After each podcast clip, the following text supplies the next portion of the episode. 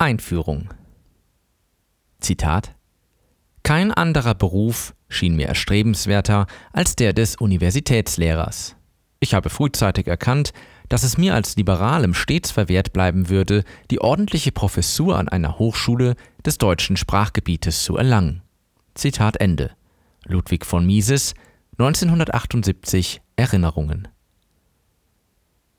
Ludwig Heinrich Edler von Mises ist der herausragende Vertreter der österreichischen Schule der Nationalökonomie. Er wurde am 29. September 1881 in Lemberg, dem heutigen Lviv, in der Ukraine geboren und starb am 10. Oktober 1973 in New York.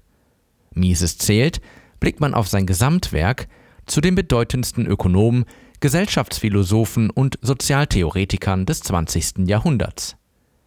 Der deutsche Philosoph und Ökonom Hans Hermann Hoppe, geboren 1949, urteilt wie folgt: Zitat: Mises hat, kulminierend in seinem Opus Magnum, dem aus seiner Nationalökonomie hervorgegangenen Human Action, ein geistiges Monument geschaffen, das in Grundlegung und Systematik, thematischem Umfang, Geschlossenheit und Vollständigkeit der Darstellung, begrifflicher Klarheit und Schärfe sowie Zeitlosigkeit der Geltung im Bereich der Sozialwissenschaften einzigartig ist und im Vergleich zu dem die Arbeiten selbst der bedeutendsten seiner Vorgänger dilettantisch erscheinen. Zitat Ende.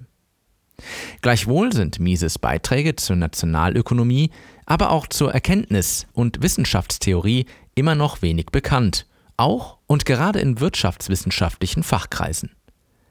Beispielhaft sei hier das umfangreiche Werk Klassiker des ökonomischen Denkens 2008 genannt, herausgegeben vom deutschen Ökonomen Joachim geboren 1940. Unter den Klassikern der Disziplin wird den sozialistisch-kollektivistischen Denkern wie zum Beispiel Karl Marx 1818 bis 1883, Gustav von Schmoller 1838 bis 1917 und John Maynard Keynes 1883 bis 1946 viel Raum gegeben. Dem kompromisslosen liberalen Ludwig von Mises hingegen ist kein Kapitel gewidmet. Übrigens sucht man in diesem Werk auch vergeblich nach einem Beitrag über Friedrich August von Hayek 1899 bis 1992, Mises prominentestem Schüler, verwunderlich, zumal Hayek Träger des Wirtschaftsnobelpreises des Jahres 1974 ist, den er zusammen mit dem schwedischen Ökonomen Gunnar Myrdal 1898 bis 1987 erhalten hat. Dass Mises Arbeiten in der ökonomischen Dogmengeschichte nicht vorgestellt werden, dass die von ihm vorgetragenen Erkenntnisse zu kurz kommen oder gänzlich unbeachtet bleiben, wird ihrem wirtschaftswissenschaftlichen und wissenschaftstheoretischen Gehalt in keiner Weise gerecht. Ein denkbarer Grund für das Desinteresse an Mises wissenschaftlichen Arbeiten und den daraus folgenden wirtschaftspolitischen Positionen ist, sie sind nicht mit dem Zeitgeist vereinbar. Eine zentrale ökonomische Erkenntnis, die Mises schon in seinen früheren Arbeiten vorträgt, lautet, die freie Marktwirtschaft, die sich durch das Privateigentum an den Produktionsmitteln auszeichnet, ist die einzig mögliche, die einzig dauerhaft durchführbare Gesellschafts- und Wirtschaftsverfassung. Zitat Die Gesellschaft kann nur auf Grundlage des Sondereigentums bestehen. Wer für das Sondereigentum eintritt, tritt für die Erhaltung des gesellschaftlichen Zusammenschlusses der Menschheit, für die Erhaltung der menschlichen Kultur und Zivilisation ein. Er ist Apologet und Verteidiger der Gesellschaft, der Kultur und der Zivilisation. Und weil er diese Ziele will, muss er auch das einzige Mittel, das zu ihnen führt, das Sondereigentum, wollen und verteidigen. Zitat Ende. Der Sozialismus, der sich auszeichnet durch das Gemeineigentum an den Produktionsmitteln, sowie auch alle seine Spielarten sind hingegen zum Scheitern verurteilt.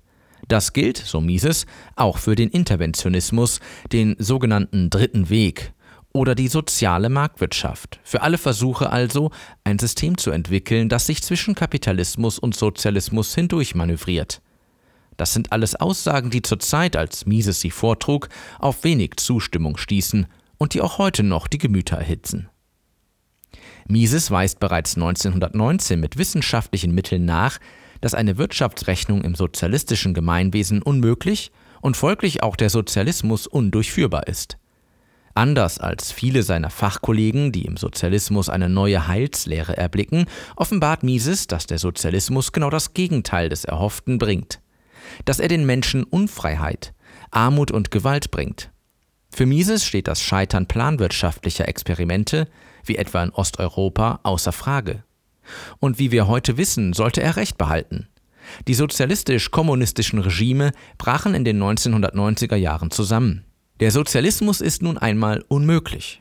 Und erst jüngst zeigte sich diese ökonomische Gesetzmäßigkeit wieder mit dem Zusammenbruch der Wirtschaft in Venezuela.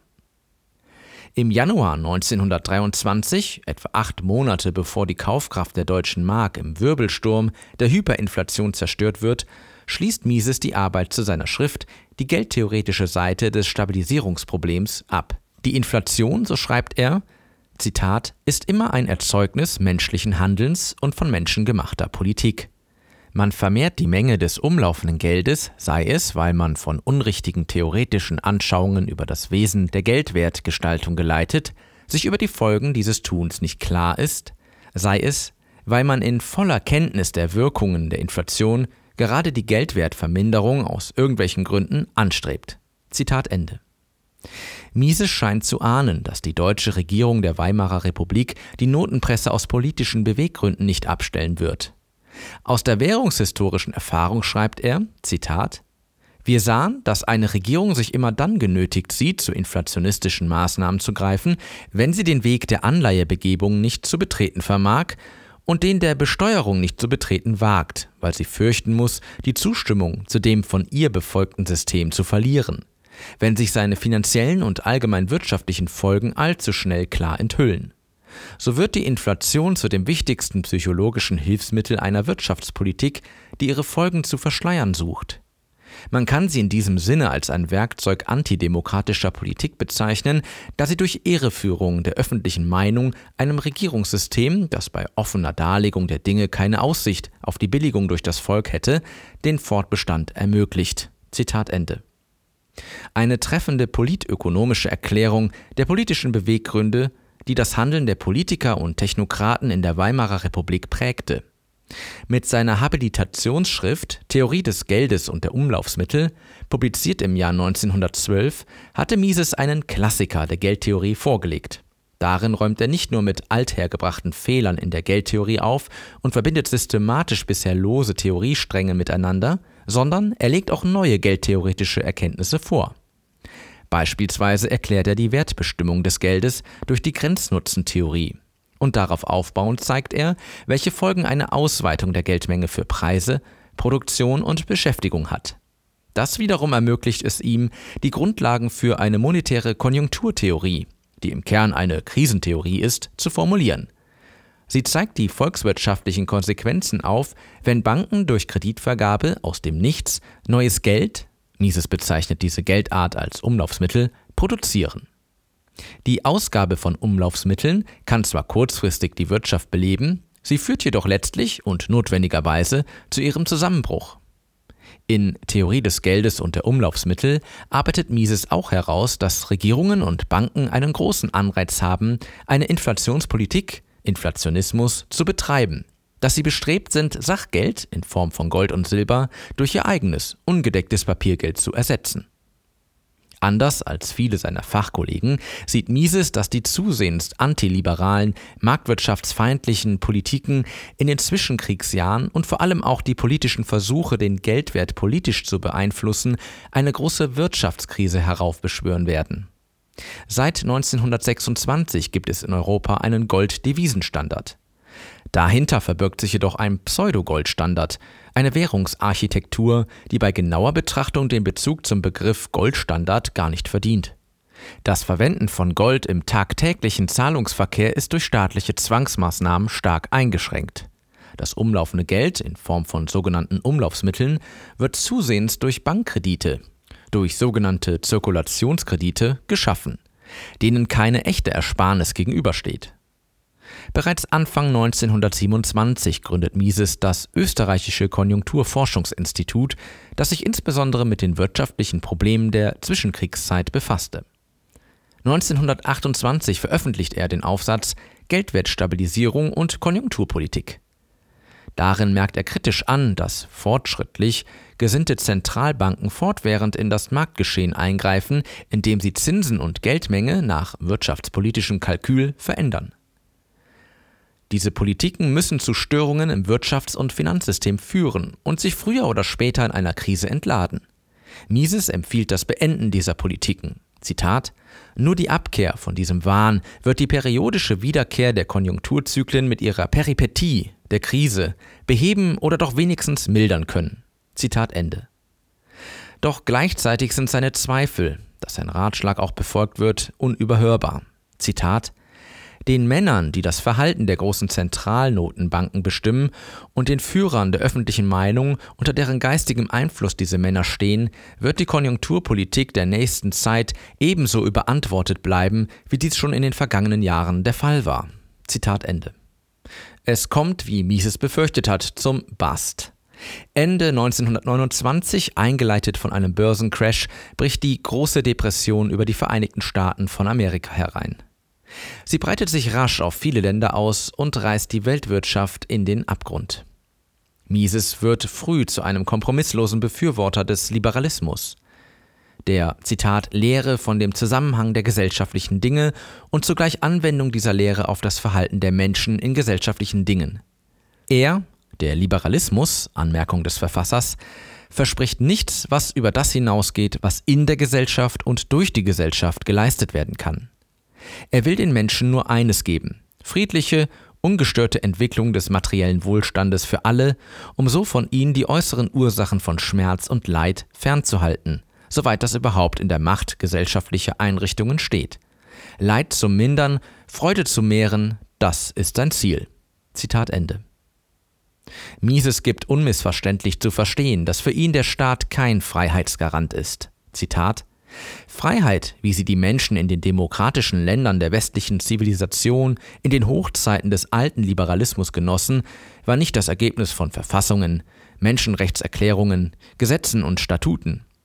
Diese Dokumente zielten lediglich darauf ab, die Freiheit, die sich zuvor durch die Marktwirtschaft fest etabliert hatte, gegen Übergriffe von Seiten der Amtsinhaber zu schützen. Keine Regierung und kein Bürgerrecht können die Freiheit garantieren oder schaffen, anders als durch das Unterstützen und Verteidigen der fundamentalen Institutionen der Marktwirtschaft.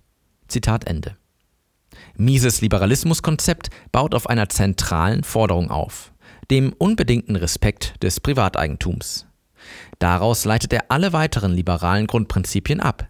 Freiheit des Einzelnen, Freihandel, friedvolles Miteinander und Gleichheit vor dem Gesetz. Für ihn ist das Privateigentum unverzichtbar, damit ein Gemeinwesen produktiv und friedvoll funktionieren kann.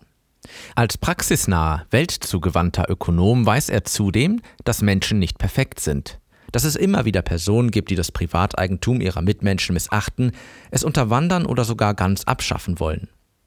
Es besteht also die Notwendigkeit, Leben, Leib und Privateigentum vor Übergriffen, vor Aggressoren zu schützen. Der Schutz des Eigentums liegt dabei nicht nur im Interesse der Eigentümer, sondern auch im Interesse der Gemeinschaft. Die Sicherheit des Lebens, der Gesundheit und des Privateigentums gegen gewaltsame Angriffe zu schützen, darin sieht Mises die Aufgabe des Staates. Und zwar ausdrücklich nur in dieser Aufgabe. Erwächst aus dieser Schlussfolgerung nicht aber ein Dilemma? Was ist davon zu halten, wenn der Staat die Beschützerrolle in Form einer Zwangsmonopolstellung erhält? Was folgt daraus, wenn der Staat zum ultimativen Rechtssetzer und Sprecher in einem Territorium gemacht wird, ausgestattet mit dem Recht zur Besteuerung? Eine paradoxe Situation entsteht. Der Einzelne hat ein unveräußerliches Recht auf Freiheit. Doch genau diese Freiheit wäre dahin, wenn er auf Gedeih und Verderb einem Zwangsmonopolisten ausgeliefert wird, der bestimmt, was Recht und Gesetz ist und der zudem auch noch den Preis festlegt, den andere für seine Beschützer Rechtsetzungs- und Rechtsprechungsdienste zu bezahlen haben. Der Einzelne wäre damit de facto seines Privateigentums beraubt. Er wäre nur noch Eigentümer qua Duldung durch den Staat, wäre zum Fiat-Eigentümer degradiert. Der Einzelne wäre einem Machtmissbrauch durch den Zwangsmonopolisten schutzlos ausgeliefert. Und es ist ganz logisch, dass ein Staat als territorialer Monopolist für Rechtsetzung und Sprechung mit der Macht zur Besteuerung sich immer weiter ausdehnt, zulasten der Freiheit und des Privateigentums der zu Beschützenden.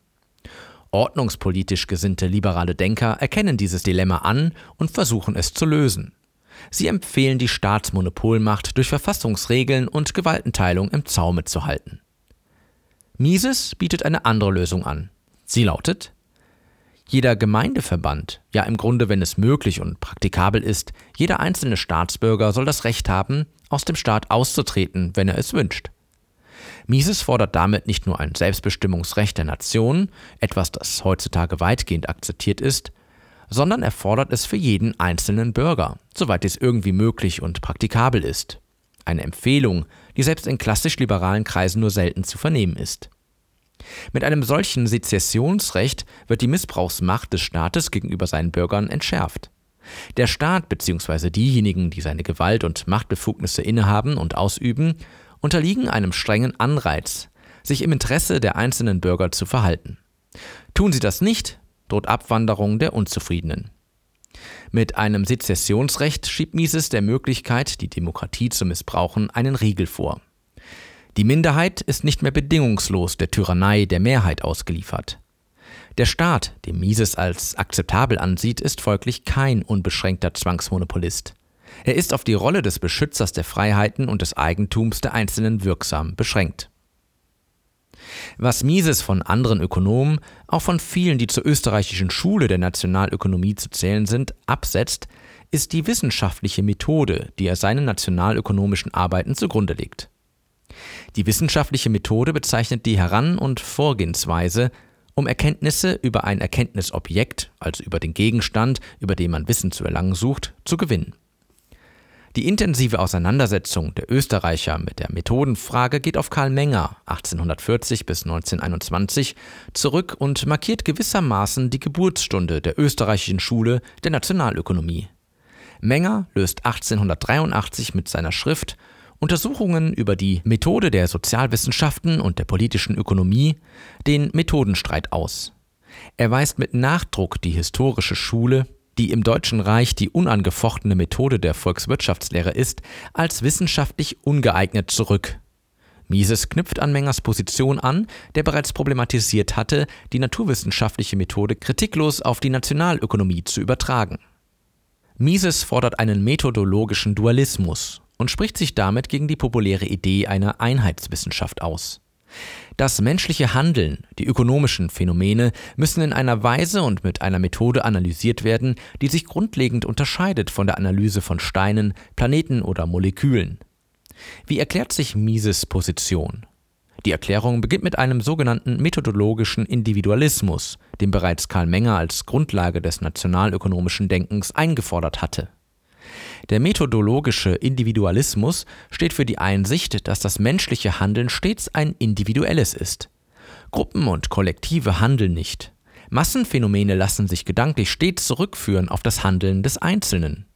Der Weg zur Erkenntnis des Ganzen führt folglich stets über das handelnde Individuum. Zitat Unsere Untersuchungen setzen beim einzelnen Menschen und seinem Verhalten in einer bestimmten Lage ein.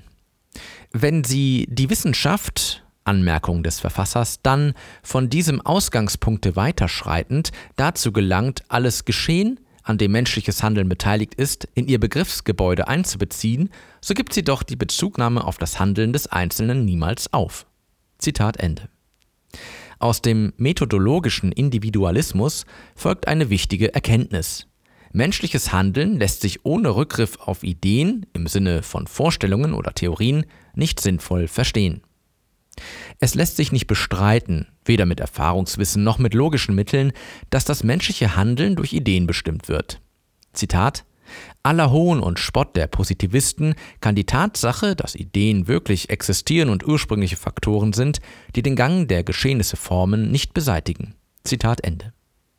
Was aber bestimmt die Ideen, die das menschliche Handeln leiten? Eine wissenschaftliche Gesetzmäßigkeit, eine regelmäßige, konstante Abfolge zwischen Ideen und den sie bestimmenden äußeren, biologischen, chemischen oder physiologischen Faktoren lässt sich nicht aufspüren. Zitat wir können die notwendige Verbindung zwischen einem äußeren Ereignis und den Ideen, welches innerhalb des menschlichen Geistes erzeugt, nicht entdecken. Zitat Ende. Diese Aussage lässt sich mit logischen Mitteln nicht widerlegen. Daraus folgt, dass das menschliche Handeln als das ultimativ Gegebene anzusehen ist, das keiner Letztbegründung mehr zugänglich ist und von dem das nationalökonomische Denken seinen Ausgangspunkt widerspruchsfrei nehmen kann. Der methodologische Individualismus führt damit letztlich zu einer ganz zentralen Einsicht, die Mises Wissenschaftsprogramm prägt. Die wissenschaftliche Methode in der Nationalökonomie muss sich unterscheiden von der wissenschaftlichen Methode, die in den Naturwissenschaften angewandt wird. In der Naturwissenschaft sind die Erkenntnisobjekte Naturphänomene. Atome, Zellen, Planeten, das Wetter etc. Das Ziel der Naturwissenschaft ist es, naturgesetzliche Zusammenhänge, also Regelmäßigkeiten, Reproduzierbarkeit im Sinne von Ursache-Wirkung zu erkennen. Dazu werden Hypothesen, wenn dann Aussagen formuliert, die dann im Zuge von Experimenten getestet werden. Durch das Testen versucht man aber nicht nur Erkenntnis aus der Erfahrung, Beobachtung zu gewinnen, man versucht auch den Wahrheitsgehalt dieser Erkenntnis anhand von Erfahrungen zu überprüfen. Mit anderen Worten, die Naturwissenschaft wird als Erfahrungswissenschaft verstanden und praktiziert. Genau dieser Ansatz ist, so Mises, in der Nationalökonomie nicht anwendbar. In den Naturwissenschaften lassen sich in der Tat reproduzierbare Experimente durchführen, also Versuche unter gleichen Bedingungen. Beispiel Chemikalie A wird mit Chemikalie B vermischt und das führt zu einer bestimmten Reaktion. Derartige wiederholbare Experimente sind im Bereich des menschlichen Handelns nicht möglich. Warum? Die Erkenntnisobjekte der Naturwissenschaft, Planeten, Steine, Moleküle etc., haben keine Ziele und Absichten, haben keine Wünsche und keine Vorlieben. Sie können nicht zwischen verschiedenen Handlungsweisen wählen, sie können auch nicht ihre Ansichten und Vorlieben im Zeitablauf verändern. Atome und Mineralien bewegen sich oder sie werden in einer bestimmten Art und Weise von den auf sie einwirkenden Faktoren bewegt. Ihre Reaktion auf einen Stimulus lässt sich daher prinzipiell bemessen bzw. vorhersagen. Es lassen sich hier konstante, quantifizierbare Ursache-Wirkungsbeziehungen aufspüren. Ganz anders verhält es sich in der Wissenschaft des menschlichen Handelns. Menschen verfolgen Ziele, sie haben Wünsche und Vorlieben. Sie wählen zwischen verschiedenen Handlungsalternativen. Zudem findet das menschliche Handeln unter einer Vielzahl von Einflussfaktoren statt. Es ist nicht möglich, einen Faktor zu verändern, während man die anderen Faktoren konstant hält, wie das bei Laborexperimenten der Fall ist. Daher kann es im Bereich des menschlichen Handelns aus logischen Gründen keine homogenen, vergleichbaren Datenpunkte geben, wie sie in den Naturwissenschaften zur Überprüfung des Wahrheitsgehaltes von Hypothesen verfügbar sind. Entscheidend ist jedoch letztlich die Einsicht, dass der Mensch lernen kann. Und wenn man Lernfähigkeit attestiert, und man kann sie nicht verneinen, ohne einen logischen Widerspruch zu begehen, dann ist es nicht möglich, äußere Ursachen aufzuspüren, die das menschliche Verhalten systematisch erklären können. Man weiß nicht, wie, Zitat, äußere Geschehnisse, physikalische, chemische und physiologische, menschliche Gedanken, Ideen und Werturteile beeinflussen. Zitat Ende. Verhaltenskonstanten kann es, anders als in der Naturwissenschaft, im Bereich des menschlichen Handelns nicht geben. Die wissenschaftliche Methode, die im Bereich des menschlichen Handelns bzw. in der Nationalökonomie anzuwenden ist, muss daher eine andere sein als die, die in den Naturwissenschaften verwandt wird. Diese Einsicht begründet Mises Forderung nach einem methodologischen Dualismus. Doch was ist die richtige wissenschaftliche Methode für die Nationalökonomie? Die Nationalökonomie ist, so Mises, eine Wissenschaft eigener Art. Sie lässt sich widerspruchsfrei nur als Handlungswissenschaft verstehen und betreiben.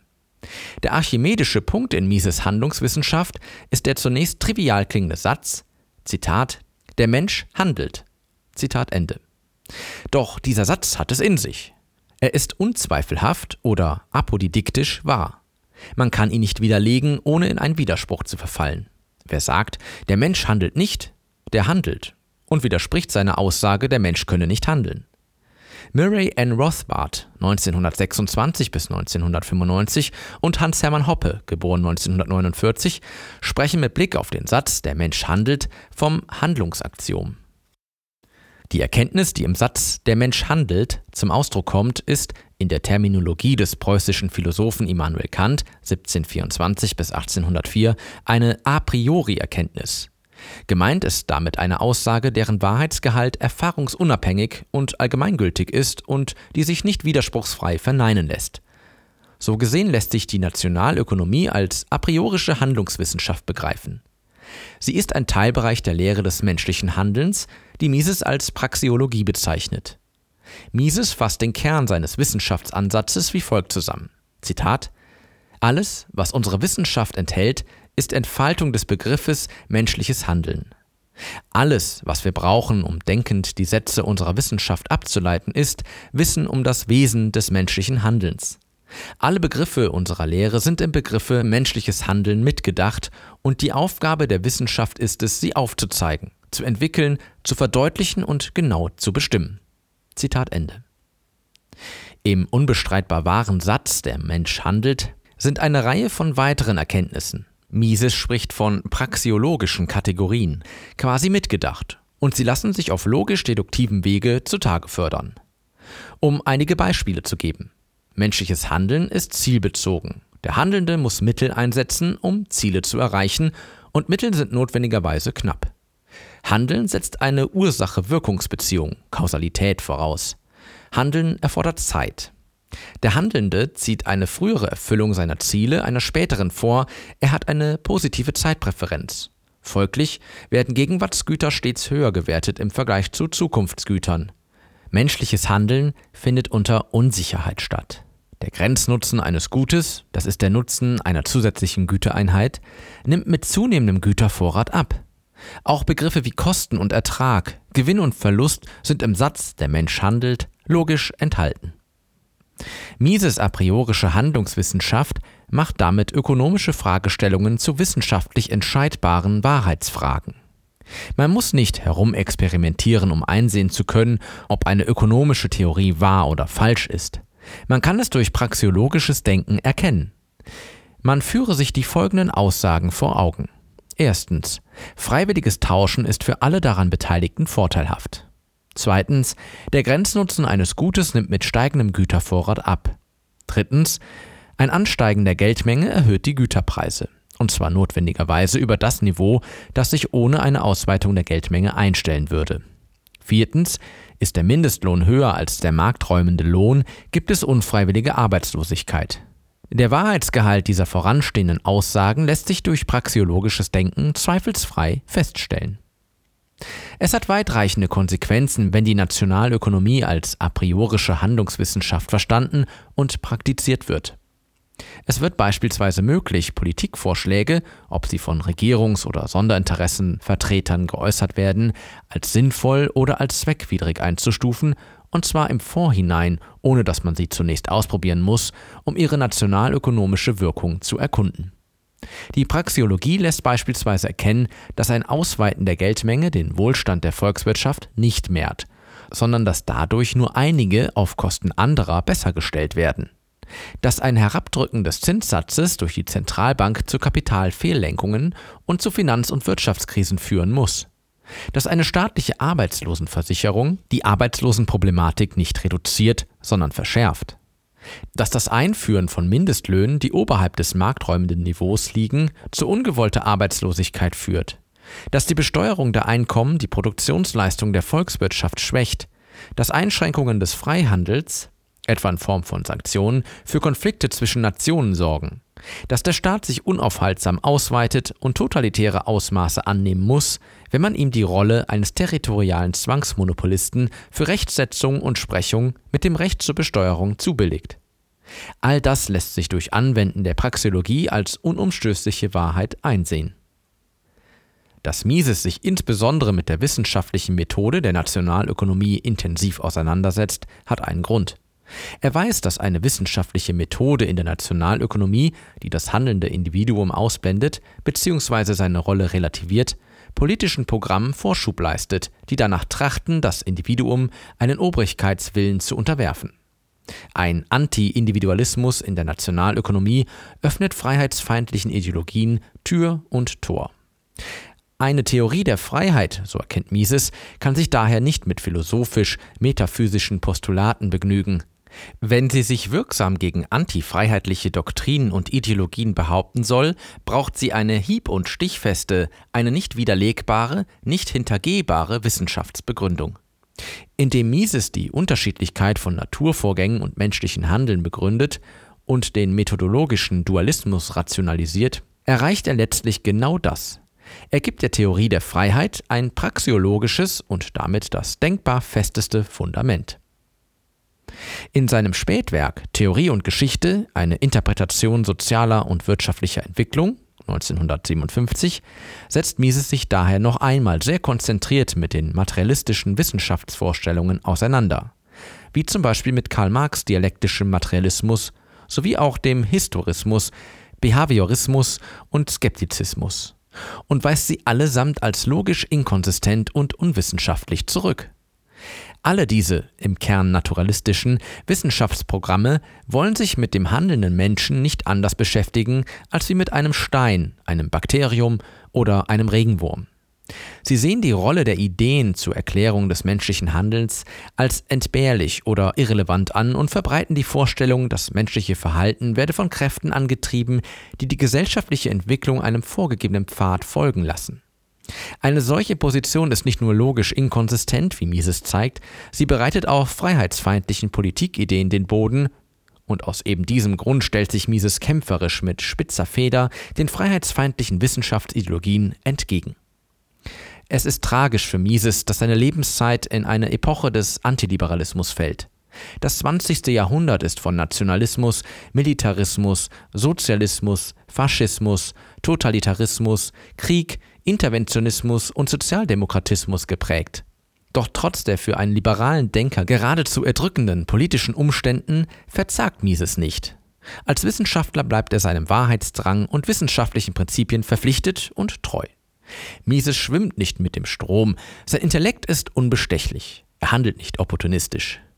Er bietet sich nicht der Mehrheitsmeinung an, heult als Ökonom nicht mit den Wölfen um auf diesem Weg zu Anerkennung, Prestige und wohldotorierten, vom Staat bezahlten Auftragsarbeiten und Berufungen zu gelangen.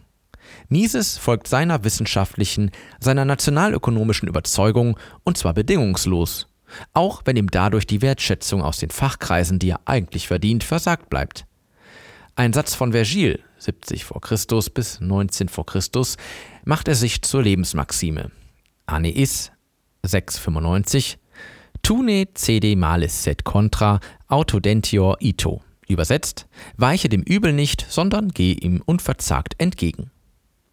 Mises war bemüht, der Öffentlichkeit wenig über seine Person mitzuteilen. Er war darauf bedacht, dass das Augenmerk der Außenwelt seinen wissenschaftlichen Arbeiten galt. Zeitlebens setzt Mises auf die Überzeugungskraft der Argumente, verbunden mit der Hoffnung, dass gute Ideen schlechte Ideen verdrängen. Seine wissenschaftlichen Erkenntnisse, für die er eintritt, machen ihn zu einem kompromisslosen Liberalen. Er ist ein intellektueller, unbeugsamer Freiheitskämpfer. Aus seiner Sicht bedarf die Theorie einer freien Gesellschaft einer unangreifbaren Fundierung, damit sie gegen freiheitsfeindliche Doktrinen und Ideologien bestehen kann. Nur dann, wenn das Gesellschaftsgebäude auf einer logisch fundierten nationalökonomischen Theorie aufgebaut ist, lässt sich die freie Marktwirtschaft zum Wohle aller Beteiligten erhalten. Zitat die tiefste und letzte Grunderkenntnis liberalen Geistes ist die, dass es die Ideen sind, die das gesellschaftliche Gebäude menschlicher Kooperation aufbauen und aufrechterhalten, und dass auf dem Fundament falscher und verkehrter Ideen ein dauerhafter Gesellschaftsbau nicht erreicht werden kann. Zitat Ende. Das Anwenden falscher Ideen und Theorien hingegen läuft dem produktiven und friedvollen Zusammenleben in der Gemeinschaft zuwider. Falsche Theorien ermutigen zu Handlungen, die nicht im Interesse und zum Nutzen aller davon Betroffenen sind. Das vorliegende Buch gibt einen Überblick über Leben, Werk und Wirkung von Ludwig von Mises. Es ist keine in jeder Beziehung gründlich erschöpfende Abhandlung über ihn als Mensch und Wissenschaftler und es stützt sich auf bekannte Quellen. Als komprimierte Zusammenstellung soll dieses Buch den Zugang zu Mises wichtigsten nationalökonomischen und erkenntnistheoretischen Beiträgen eröffnen und den Leser zu einem weitergehenden Studium seiner Arbeiten ermutigen. Mises war nicht nur ein bemerkenswerter Wissenschaftler, als Ökonom, Erkenntnistheoretiker, Gesellschaftsphilosoph und theoretischer Historiker. Er zeichnete sich vor allem auch durch Mut und intellektuelle Unabhängigkeit, Integrität und Standhaftigkeit aus. Wohl niemand, der Mises Werk aufmerksam studiert und sich dabei die Umstände vor Augen führt, unter denen er seine wissenschaftlichen Erkenntnisse verfasst und vertreten hat, kommt umhin, in ihm eine Ausnahmepersönlichkeit zu sehen. Das vorliegende Buch gliedert sich in drei Teile. In Teil 1 werden Mises Leben und die wichtigsten Stationen seines Werdegangs in der gebotenen Kürze nachgezeichnet. In Teil 2 werden ausgewählte Veröffentlichungen aus Mises Werk in chronologischer Reihenfolge vorgestellt. Teil 3 ist der Wirkung seines Werkes gewidmet, insbesondere mit Blick auf die heutige Ausrichtung der modernen Wirtschaftswissenschaften. Mein Dank gilt allen, die direkt oder indirekt, wissentlich oder unwissentlich zur Entstehung dieses Buches beigetragen haben.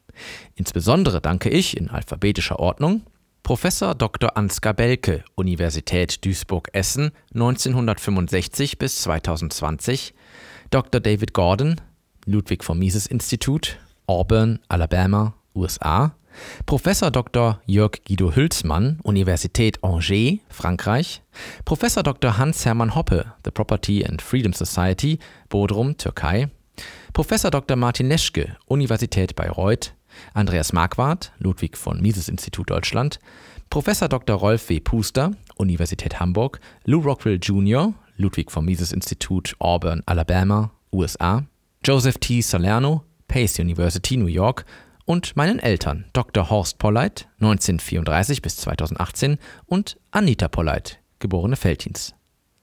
Frau Bianca Labitzke, Frankfurter Allgemeine Buch, danke ich für das Lektorat. Mein ganz besonderer Dank gilt meiner Frau, Dr. Ruth Polleit-Riechert.